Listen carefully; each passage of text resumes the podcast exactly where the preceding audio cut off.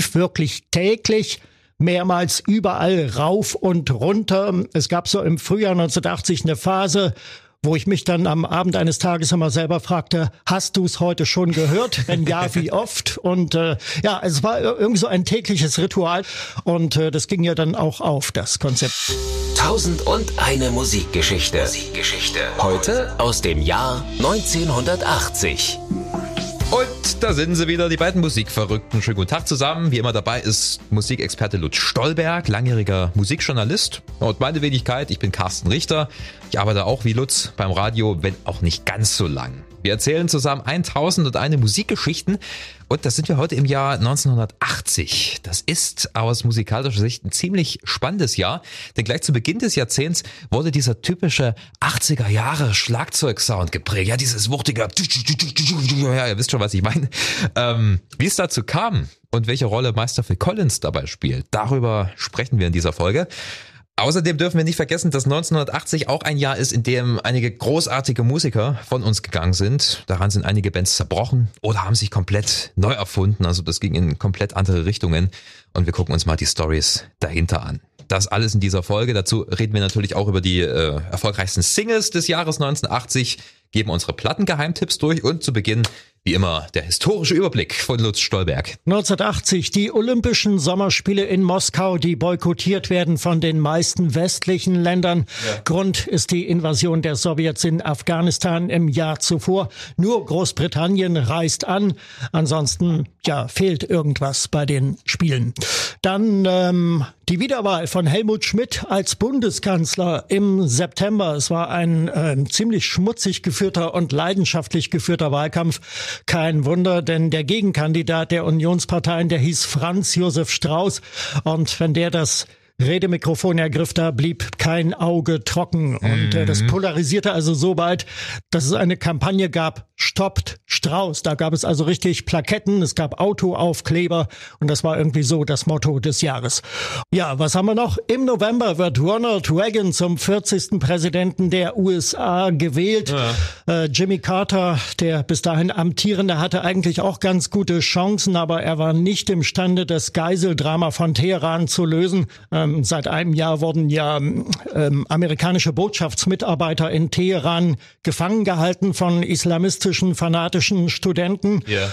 unter dem Vorwand Spionage betrieben zu haben. Und äh, Carter hat versucht, das mit einer Militäraktion zu lösen. Ein Kommandounternehmen, das völlig in die Hose gegangen ist. Da sind zwei Hubschrauber in der Luft zusammengestoßen. Oh. Es gab mehrere Tote und ähm, ja, daraufhin attestierte man ihm dann auch Führungsschwäche und Ronald Reagan, der also Stärke versprach, Amerika wieder zu alter gewohnter Stärke zurückzuführen, wurde dann der 40. Präsident. Ja, was dann äh, letzten Endes in einer neuen Verhärtung des Kalten Krieges mündete, oder? Zunächst ja, zunächst ja. Später dann die Abrüstungsverträge in der zweiten Hälfte der 80er, aber bis dahin sollte es noch eine Weile dauern. Okay, dann schauen wir uns mal die erfolgreichsten Singles 1980 an. Auf Platz drei haben wir John Lennon, Just Like Starting Over. Ja, kein Wunder, denn das war ja das Todesjahr von John Lennon, ja, der 8. Dezember 1980.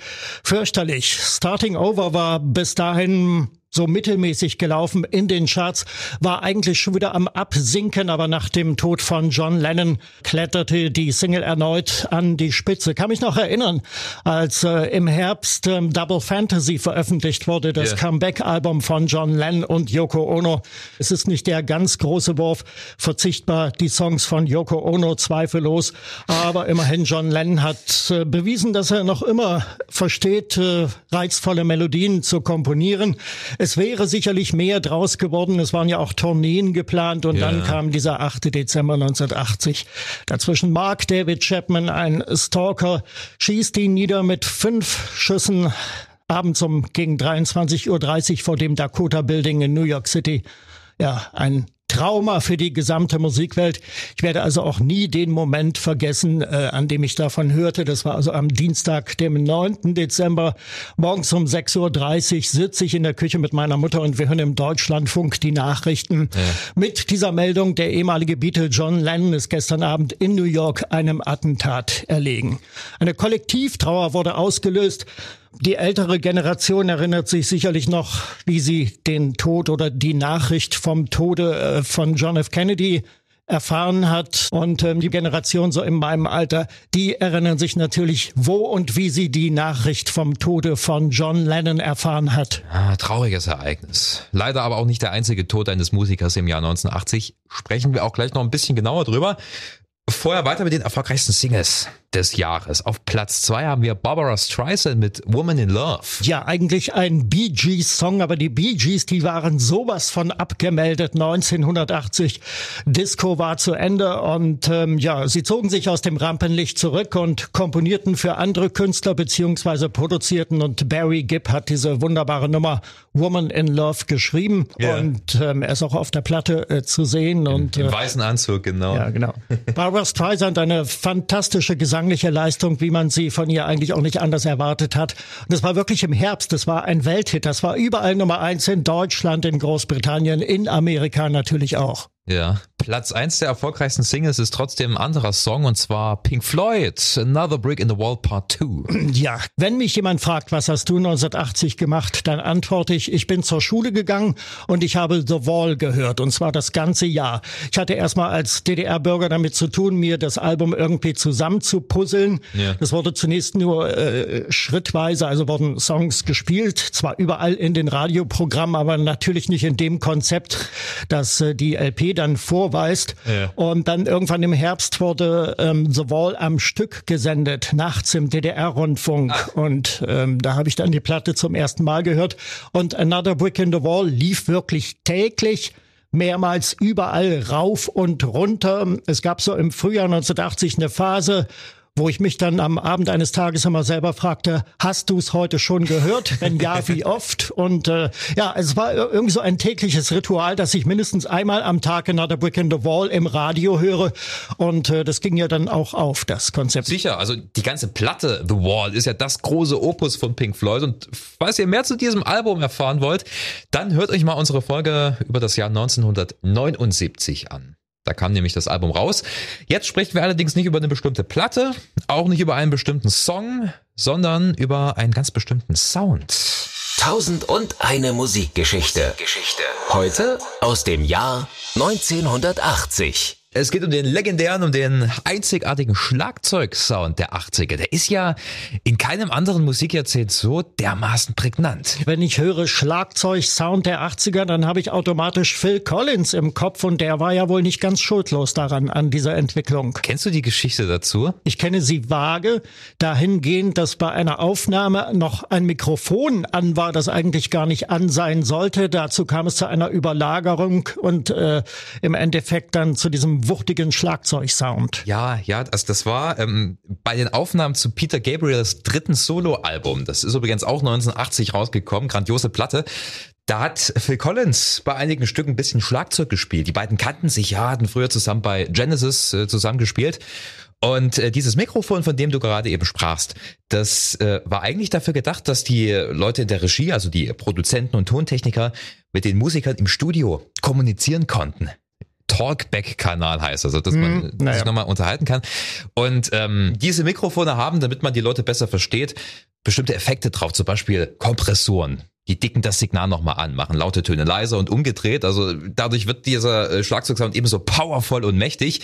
Außerdem hängt dieses Mikrofon auch noch ein Stück weit überm Schlagzeugset, äh, sodass eine Art natürlicher Hall entsteht. Ja, und äh, beim Soundcheck äh, oder bei der Aufnahme für den Song Intruder, das ist gleich der erste Track auf der Peter Gabriel Platte, äh, da wurde halt zufällig dieses Mikrofon angelassen und äh, alle Leute saßen in der Regie und dachten sich, meine Fresse, das ist ein fetter Sound. Das ist richtig fetter Sound, obwohl das überhaupt nicht dafür gedacht war. Und alle fanden es klasse und äh, ja. Phil Collins hat's ja dann äh, ja bis zum Erbrechen genutzt. Zum Beispiel In the Air Tonight mhm. ist ein sehr, sehr gutes Beispiel. Ja, natürlich, klar. 81 dann die große Hit-Single. Ja, so entstehen Meisterwerke. Übrigens eine klasse Platte auch von Peter Gabriel war vielleicht jetzt von Umsatzzahlen her nicht die erfolgreichste des Jahres. Da stehen andere an, aber es gibt, äh, gab eine Single-Auskopplung Games Without Frontiers, mhm. war Top Ten in Großbritannien. Toller Song, den könnte ich mal im Oldie Club wieder spielen. Mach das unbedingt. Also die ganze Platte ist genial. Family Snapshot ist auch noch ja, so ein toller ja, Song von ihm. Aber zurück zum Schlagzeugsound. Wir dürfen natürlich nicht vergessen, dass sowas ja nicht nur akustisch erzeugt wurde in den 80ern, sondern auch äh, die Drum Machine und Drumcomputer unglaublich populär waren. Ja, das, lieber Carsten, ist dann mehr ein Fall für dich als Techniker. Damit sich einmal gelohnt hat, dass ich Musikwissenschaften studiert habe. Okay, es ist auch wirklich sehr interessant. Früher war so eine Drum Machine eher eine Sache für Entertainer, weil du konntest nichts weiter machen, außer fest angelegte Rhythmen abzuspielen. Damit haben die sich dann selber begleitet. Also hat es natürlich nicht viel kreativen Spielraum.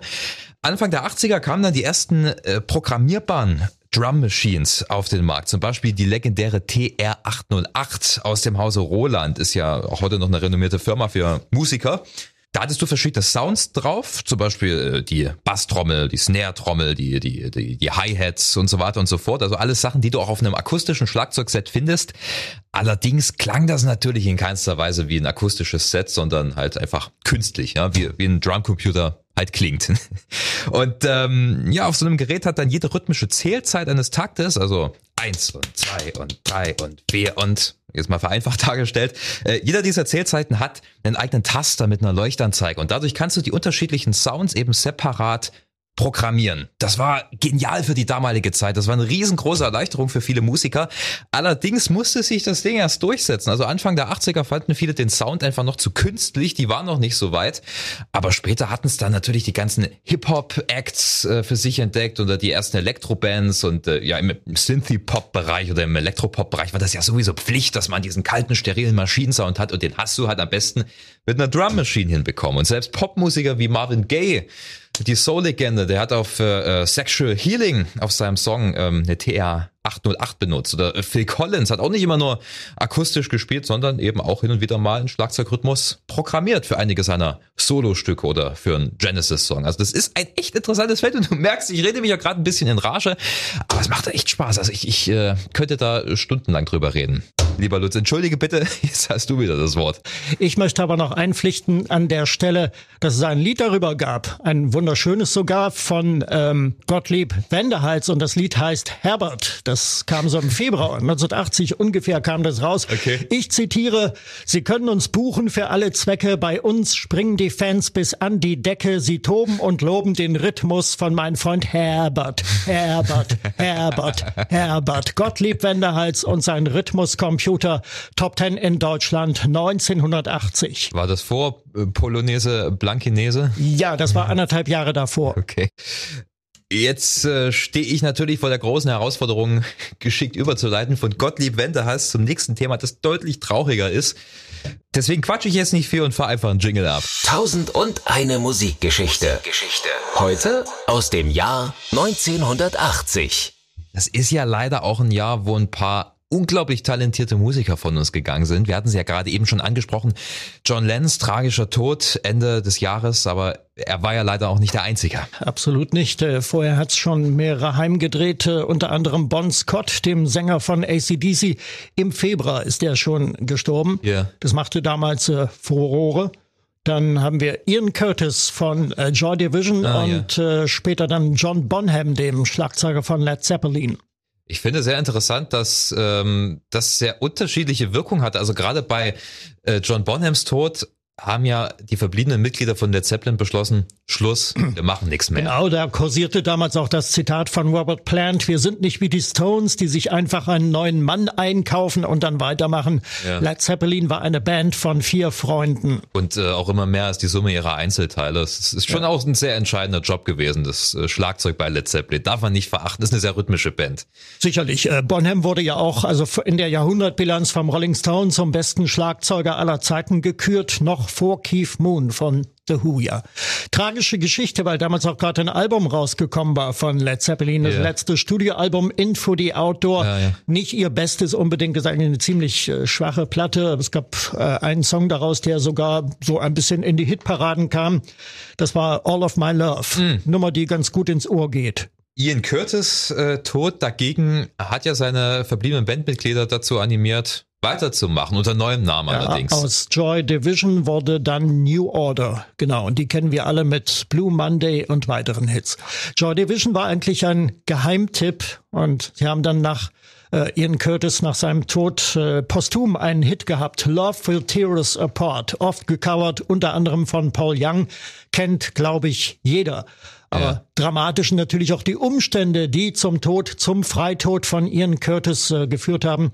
Er war ja gerade mal 23 Jahre alt und ähm, gebeutelt von jahrelangen Depressionen und von einer epileptischen Erkrankung. Und da kam wohl auch der zunehmende Erfolgsdruck dazu. Er hat sich äh, im Mai das Leben genommen und zwar am Vorabend äh, einer geplanten US-Tournee von Joy Division. Ja, ganz tragische Gestalt, Ian Curtis, da hast du recht. Ja, und dann äh, hätten wir noch Bon Scott. Hast es gerade eben schon erwähnt, ist ja auch noch so ein ja. Thema. ACDC hatten natürlich auch ein großes Problem, weil sie hatten ihre Stimme verloren. Das kann man wohl sagen. Es war eine ganz exzellente Stimme. Ähm, es ging ja gerade so richtig los mit ACDC Highway to Hell, die letzte Platte mit äh, Bon Scott. Die hat ja dann wirklich eingeschlagen und machte aus dem Geheimtipp ACDC eine internationale Kultband. Yeah. Die Gitarrenriffs und diese Wahnsinnsstimme von Bon Scott, das war eine Stimme, die hörst du unter Millionen heraus. Und äh, es stand ja tatsächlich im Raum, aufzuhören. Es stand im Raum aufzuhören. Man muss dazu sagen, Bon Scott ist äh, wirklich ein Rock'n'Roll-Tod gestorben. Man macht sich darüber nicht lustig, aber irgendwie passte sein Tod doch ins Konzept dieser Band, wie etwa bei den Doors äh, der Tod von Jim Morrison, möchte ich sagen. Also Bon Scott hat sich schlicht und einfach zu Tode gesoffen. Ja, am Erbrochenen erstickt viel. Die Band war in London, die australische Band in London für neue Plattenaufnahmen. Ein Teil müsste davon sogar schon ähm, im Kasten gewesen sein. Mhm. Das müssten dann Songs äh, für Back in Black äh, gewesen sein. Ja, die dann Fragmente auf. gab es wohl schon, ja. Genau, nach einer Kneipentour ist äh, Bon Scott, man muss sagen, der Mann war wirklich durch und durch Alkoholiker. Also man ja. hatte wohl insgeheim auch schon mit seinem baldigen Ableben gerechnet. Ähm, ja, nach einer Kneipentour ähm, ist er dann im Auto verblieben als äh, Beifahrer, weil er tief schlief. Man ließ ihn dort stehen in London und äh, am nächsten Morgen wurde er dann tot aufgefunden. Es äh, grassierte zunächst äh, die Nachricht, er sei am Erbrochenen erstickt, also wie zum Beispiel Jimi Hendrix. Stimmt aber nach, nach heutigen Erkenntnissen nicht mehr. So. Er ist äh, schlicht und einfach an einer Alkoholvergiftung gestorben. Was es nicht besser macht. Kurz nach der Beerdigung äh, haben die Jungs von ACDC dann schon wieder angefangen, Musik zu machen. Und ich sagte gerade eben, mhm. eigentlich wollten sie ja aufhören. Die Eltern von Bon Scott hätten da wohl ein gutes Wort eingelegt und gemeint, liebe Leute, Bon hätte gewollt, dass ihr weitermacht. Und da haben sie sich dann gesagt, okay, dann machen wir das. Aber ja. trotzdem gab es ja noch keinen neuen Sänger. Es wäre ja auch töricht gewesen, aufzuhören, gerade jetzt, wo der Laden so richtig ins Rollen kam. Genau, mhm. sie haben dann sehr bald einen neuen Sänger vorgestellt, Brian Johnson. Ja, der hatte früher bei äh, einer Glamrock-Band gespielt. Wie, wie hießen die nochmal? Äh, Jordi, oder? Die, Jordi waren das. Jordi hatte einen Hit, war glaube ich 73 mit Electric Lady. Okay, und das Lustige ist, Bon Scott hatte zu Lebzeiten immer mal wieder von Brian Johnson geschwärmt. Also er hat äh, das manchmal gegenüber von seinen ACDC-Kollegen äh, fallen lassen, dass es in England einen ganz, ganz fähigen Rock'n'Roll-Sänger gibt und das hat dann ja vielleicht noch ein bisschen mit reingespielt. Aber erstmal wurden natürlich unglaublich viele andere Sänger zum Casting eingeladen. Unter anderem auch äh, Noddy Holder von Slade ah, stand, ja. Äh, stand da im Gespräch, aber sie haben sich dann, und ich glaube, Brian Johnson war am meisten davon überrascht, für ihn entschieden. Mhm. Wobei, glaube ich, die verbliebenen ACDC-Mitglieder Wert darauf legten, dass er nicht äh, Bon Scott imitieren yeah. solle. Das konnte er auch gar nicht, weil diese Stimme ist unnachahmlich.